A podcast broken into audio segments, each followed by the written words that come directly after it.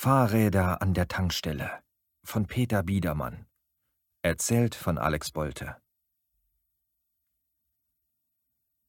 Wenn man vom Dach des Motels hinunter in das Tal sieht, dann wirkt es sehr friedlich. Vor allem jetzt, da die Sonne untergeht und dem diesigen Nebel über den Wald einen goldenen Glanz verleiht. Aber mag das Tal neben der Pinienallee noch so schön sein, ich weiß, dass das täuscht. Die Grenze liegt im Wald und sie rückt jeden Tag näher. Wir sind nahe genug am Gürtel, dass ich Wache halten muss. Wahrscheinlich muss man jetzt sowieso Wache halten, egal wo man ist. Plünderer gibt es zuhauf. Ich habe richtig üble Geschichten von Banden gehört, die durch das Land ziehen und sehr brutal sein sollen. Aber so nahe am Gürtel gibt es noch weitere Gefahren. Manchmal rotten sich die Hirntoten dort zusammen. Und wenn sie das tun, sind sie fast immer aggressiv. Arme Seelen. Ich habe Mitleid mit ihnen. Vor allem, weil ich ihr Schicksal vielleicht auch eines Tages teilen muss. Die Hirntoten haben im Gürtel den Verstand verloren. Sie laufen völlig verwirrt herum. Manchmal plappern sie wirres Zeug, aber meistens sprechen oder reagieren sie überhaupt nicht mehr. Der letzte, den es erwischt hat, war Wilkes gewesen. Er hockt jetzt unten, eingesperrt im Keller. Wenn man Hirntote nicht einsperrt oder festbindet, wandern sie davon oder werden aggressiv. Als ich vorhin die Wache übernommen habe, hat Zukow gesagt, wir sollen Wilkes gleich erschießen. Wer einmal vom Gürtel verrückt gemacht worden ist, dem ist nicht mehr zu helfen.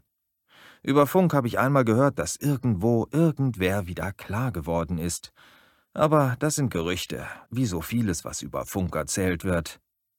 Jemand kommt durch die Allee. Ich brauche meinen Fellstecher nicht, um zu erkennen, wer es ist. Deger. Der einzige von uns, der heute rausgegangen ist. Ich bin froh, dass er zurückkommt. Nicht nur, weil ich Deger gut leiden kann, vor allem, weil wir nicht mehr viele sind.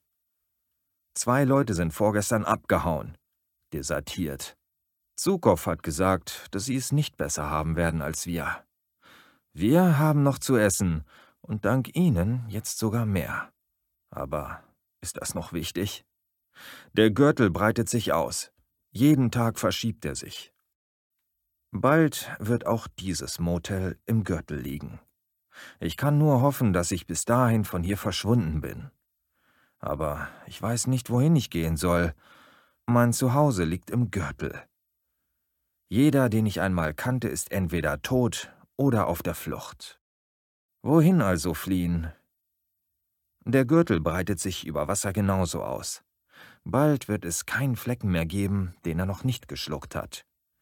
Für die Menschheit ist es dann vorbei. Wir können nicht im Gürtel leben. Wahnsinnig zu werden ist vielleicht besser als die vielen Todesarten, die man im Gürtel erleiden kann. Ich winke Deger zu, er winkt zurück. Das ist auch gut, denn es heißt, dass er noch bei klarem Verstand ist. Ich würde sehr gerne hören, was er zu erzählen hat. Leider muss ich Wache schieben, noch bis Mitternacht. Wenn Benson, meine Ablöse, kommt, dann wird er mir bestimmt alles Wichtige sagen. Ich denke, ich weiß auch, was Deger berichten wird. Nichts Neues.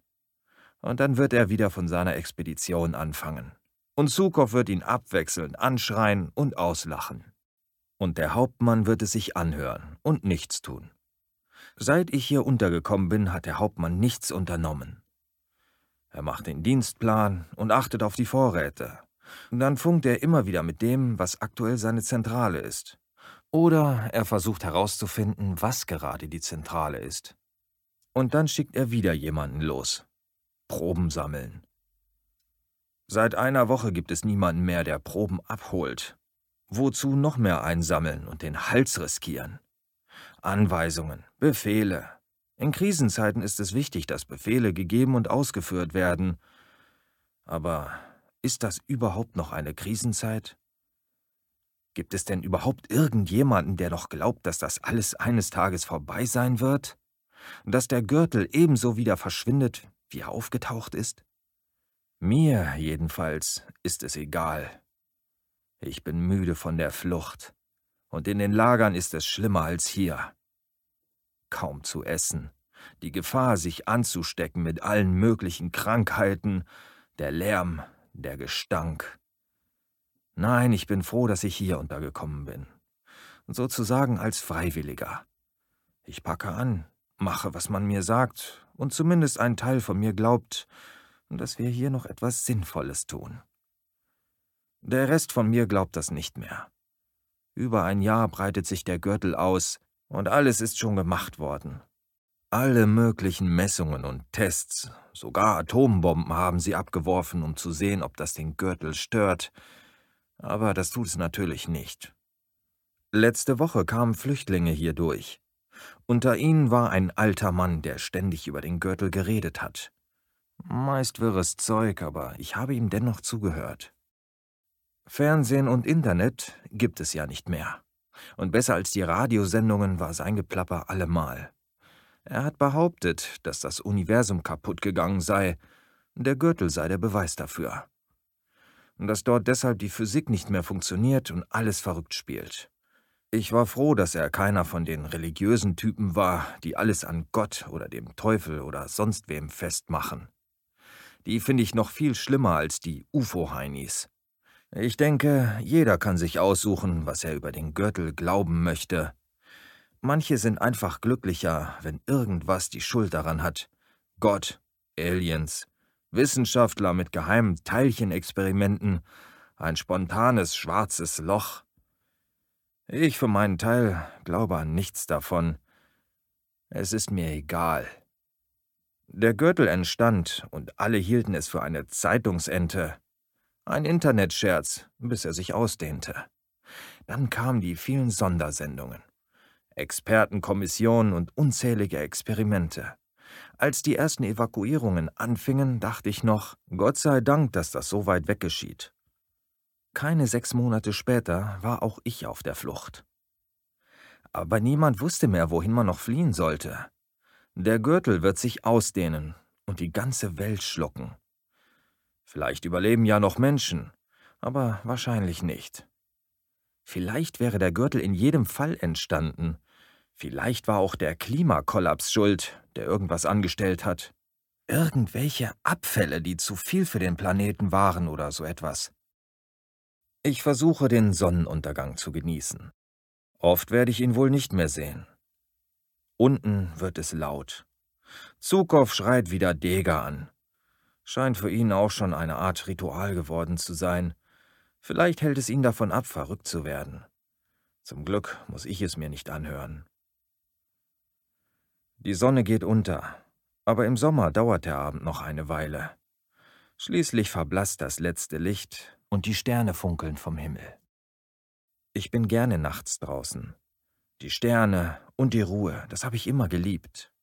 Vielleicht wird mir das fehlen, wenn ich tot bin. Vorausgesetzt, dass einem da noch was fehlen kann. Vielleicht stimmt das ja mit der Strafe Gottes.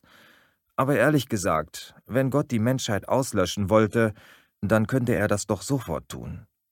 Er würde doch keine verrückte, mörderische Zone entstehen lassen, in der alles Leben unmöglich wird. Naja, nicht alles Leben, Deger hat Aufnahmen von Tieren gemacht.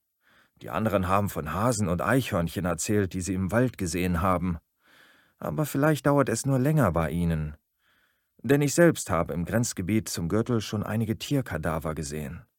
Manche unversehrt, als wären sie einfach tot umgefallen, manche zerfetzt, als ob sie von innen heraus explodiert wären. Ich glaube, es kann einen immer und überall im Gürtel erwischen. Das ist genauso zufällig wie der ganze Gürtel selbst. Die Dachluke geht auf. Es ist zu früh für Benson, also drehe ich mich gespannt um.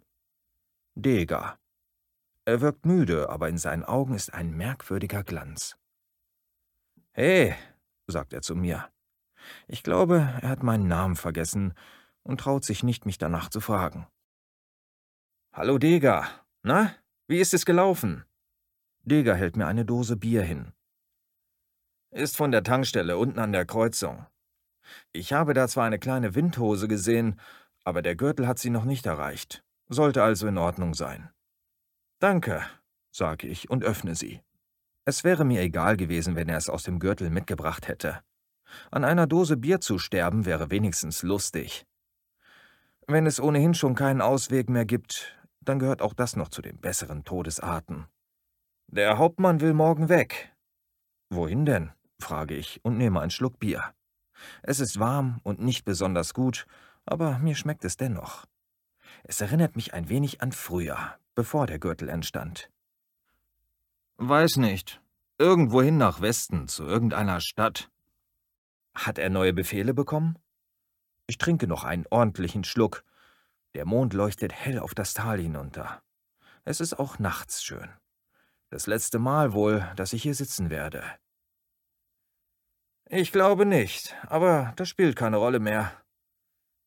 Ich sehe ihn an. Er will etwas von mir, er traut sich nur nicht. Aha, mache ich nur und trinke weiter. Eine Minute Schweigen, dann rückt er doch damit heraus.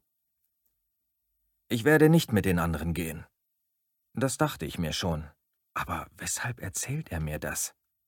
Wohin willst du dann? Deger fährt sich mit der Hand über sein Kinn. Ich gehe in den Gürtel. Er hält mir eine zerfledderte Karte unter die Nase. Ich habe es mir genau angesehen.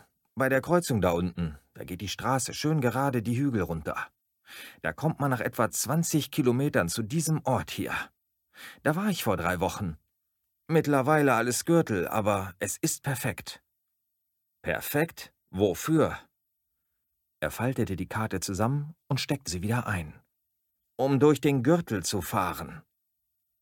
Aber Motoren funktionieren im Gürtel nicht lange. Deger grinst, als hätte er nur darauf gewartet, dass ich das sage. Überhaupt habe ich das Gefühl, dass er sich jedes Wort vorher überlegt hat. Langsam dämmert mir, was er will. Deshalb habe ich etwas anderes. Fahrräder. Fahrräder? Du spinnst doch, Deger. Nein, nein, sagt er und fuchtelt mit den Händen. Auf Fahrrädern sind wir schnell genug, um weit zu kommen. Und das Flimmern sehen wir auf der Straße gut. Das Flimmern. Bei manchen Veränderungen oder Phänomenen im Gürtel flimmert die Luft wie bei großer Hitze. Wenn man am Leben bleiben möchte, dann weicht man denen am besten aus. Eine der wenigen Möglichkeiten, die Lebenserwartung im Gürtel zu verlängern. Aber wohin willst du? Ich meine, was soll in dem Ort sein? Dort? Keine Ahnung. Es ist wahrscheinlich so gut wie jeder andere Platz. Hinter dem Gürtel. Digga, es gibt kein hinter dem Gürtel. Dort bleibt alles so verrückt. Wieder schüttelt er den Kopf. Nein, das ist nur, was alle glauben. Was, wenn sie Unrecht haben? Was, wenn dahinter alles wieder normal ist und wir dort leben können? Ich leere das Bier. Du spinnst doch, Deger. Er kichert. Es klingt etwas verzweifelt. Das hat Zukow auch gesagt. Aber es spielt keine Rolle. Sag mir lieber, was du morgen machen wirst. Ich hebe die Schultern.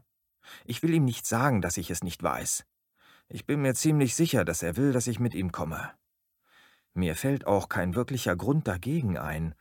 Sicher, ich kann mit den anderen morgen mit. Wohin auch immer sie gehen werden. Weiter auf der Flucht wieder auf die Straße. Aber es macht keinen Sinn. Auch für Selbstmord bin ich noch nicht bereit. Ich weiß es nicht, sage ich schließlich. Er legt mir seine Hand auf die Schulter. Begleite mich. Zusammen haben wir bessere Chancen im Gürtel. Und wenn wir nicht durchkommen oder ich mich irre, was hast du dann schon versäumt? Ich weiß nicht, was ich sagen soll. An den Polen soll es nicht so schlimm sein. An den Polen? Bist du irre? Nicht verrückter als du. Er lacht. Ja, verrückt ist es. Na schön, frier dir eben den Arsch ab, wenn du meinst. Er steht auf und zieht noch eine Dose aus seinem Rucksack. Hier, nimm eins. Du kannst es dir noch überlegen. Ich werde morgen nach den anderen aufbrechen. Er geht zurück zur Dachluke. Digga, hast du überhaupt Fahrräder? Ja, ich habe heute welche zur Tankstelle gebracht. Da gibt es auch noch mehr Bier. Er klettert durch die Luke. Ich öffne die zweite Dose und sehe wieder hinauf zu den Sternen. Sie leuchten gleichgültig, unbeeindruckt vom Gürtel, der Menschheit oder Fahrrädern an der Tankstelle. Aber das zweite Bier schmeckt mir nicht mehr so gut. Wahrscheinlich, weil ich nicht gern alleine trinke. Ich hätte es aufheben und mit Benson teilen sollen. Ich stehe auf und gehe etwas auf dem Dach auf und ab. Wind kommt auf. Er bringt einen merkwürdigen Geruch mit sich. Süßlicher Blütenduft aus dem Gürtel. Auch Pflanzen verändern sich dort, aber nur vereinzelt. Jetzt höre ich noch ein Geräusch. Es klingt nach dem Knacken von Ästen, dem Rascheln von Zweigen. Ich nehme den Feldstecher, aber in der Dunkelheit ist er nutzlos. Bewegt sich da etwas in den Schatten? Ich stelle die Dose ab und gehe vor zum Rand des Daches, um zur Allee hinunterzusehen. Die Dunkelheit spielt meinen Augen einen Streich. Wenn man lange genug in die Finsternis schaut, dann glaubt man doch immer, dass sich dort etwas bewegt. Wieder ein Geräusch. Diesmal direkt hinter mir. Ich fahre herum, sehe aber nichts. Plötzlich schießt ein Strahl Bier aus der Dose. Wie von selbst wird sie zerdrückt. Aber ich achte nicht auf die Dose. Das Bier, das herausgeschossen ist, es bewegt sich noch immer in der Luft. Wie in Zeitlupe breitet sich die Flüssigkeit aus und bildet langsam einen Schirm, der sich auf den Boden senkt. Der Gürtel. Er hat sich ausgedehnt. Wir sind jetzt mittendrin. Ich renne zur Dachluke und reiße sie auf. Warme Luft kommt mir von drinnen entgegen.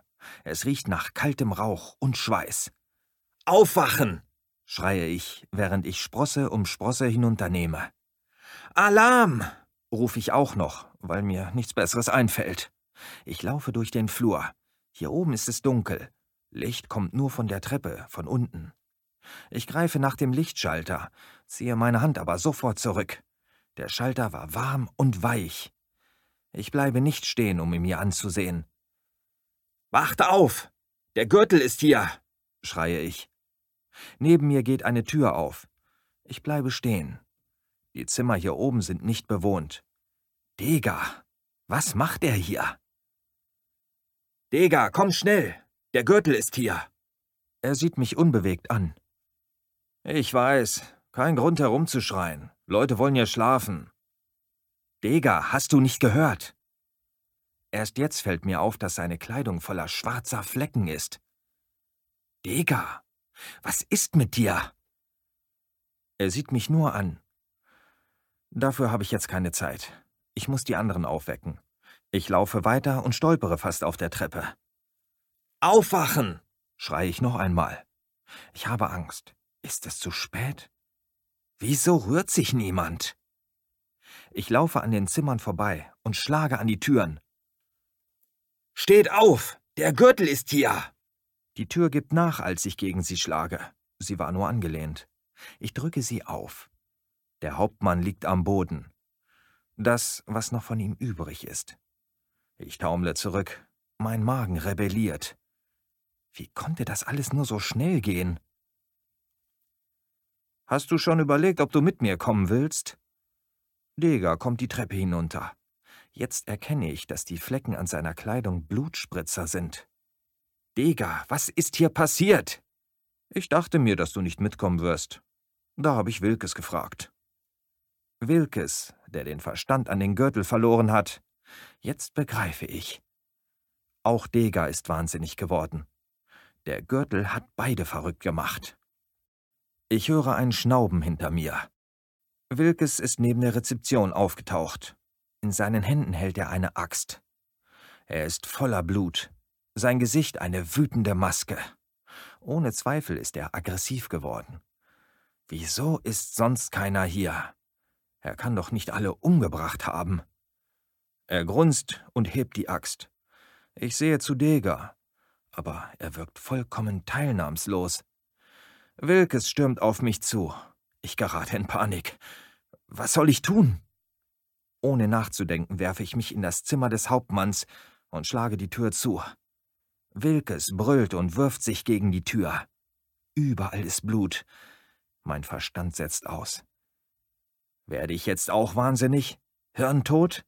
Nein. Noch bin ich und kann denken. Splitternd fährt die Axt in die Tür. Wilkes wird hier reinkommen. Ich drehe mich zum Fenster um. Vergittert. Wieso um alles in der Welt ist dieses Fenster vergittert? Was soll ich nur tun? Da fällt mein Blick auf die Uniform des Hauptmanns, die fein säuberlich zusammengefaltet auf dem Tisch liegt. Am Gürtel ist die Pistole. Ich steige über die zerfetzte Leiche und hoffe, dass ich im vielen Blut nicht ausrutsche. Die Waffe wiegt schwer in meiner Hand. Muss man sie nicht entsichern, bevor man schießen kann? Wieder fährt die Axt in die Tür. Wilkes schreit wie von Sinnen. Ich finde einen kleinen Kippschalter an der Waffe und drücke ihn hoch. Ich hebe die Pistole. Meine Hände zittern. Gott, was soll ich tun? Ich denke nicht nach und drücke einfach ab. Der Schuss ist so laut, dass ich fast die Waffe fallen lasse. Ich kann hören, wie Wilkes hinter der Tür umfällt. Dann ist es still. Ich wage nicht, mich zu rühren. Aber alles bleibt ruhig. Nur mein eigenes heftiges Atmen. Vorsichtig gehe ich zur Tür. Meine blutigen Schuhsohlen machen ein widerliches Geräusch am Linoleumboden. Vorsichtig ziehe ich die Tür auf. Wilkes liegt am Boden. Ich habe ihn in die Brust getroffen. Er rührt sich nicht. Die Axt hat er immer noch in der Hand. Ich sehe mich nach Deger um, kann ihn aber nirgends entdecken. Mutlos lehne ich mich an die Wand. Der Lärm und der Schuss hätten jeden im Haus aufwecken müssen, aber niemand kommt mehr. Das Licht beginnt zu flackern. Ich muss hier raus. Ich laufe an der Rezeption vorbei durch die Eingangshalle. Die Decke der Halle beginnt sich zu verformen. Die Holzvertäfelung verflüssigt sich und beginnt wie zäher Sirup auf den Boden zu tropfen. Ich habe die Tür fast erreicht, als Wind aufkommt. Eine Windhose bildet sich hinter mir, reißt Zettel und Broschüren in die Luft und zerrt an den Möbeln. Ich drücke die Tür auf und stürze hinaus. Nur weg von hier. Ich überlege, ein Auto zu nehmen, aber die Wagenschlüssel werden irgendwo drinnen sein, und zurück ins Motel kann ich nicht mehr. Außerdem sind Motoren im Gürtel nicht zuverlässig. Ich renne die Straße entlang.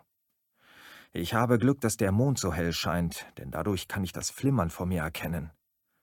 Ich drehe um und laufe so schnell ich kann in die andere Richtung. Das Flimmern versperrt mir die Straße, und im Dickicht am Wegesrand werde ich es kaum erkennen können. Es gibt keinen Ausweg mehr. Ich sehe zum Motel hinüber. Die Beleuchtung flackert noch einmal auf, dann geht sie aus. Die Windhose wütet im Inneren. Kein Weg zurück. Ich habe immer noch die Pistole in der Hand. Soll ich sie benutzen? Nein. Selbst jetzt bin ich noch nicht bereit für Selbstmord. Aber es gibt noch einen Weg. Die Allee hinunter bis zur Kreuzung, wo die Fahrräder an der Tankstelle stehen.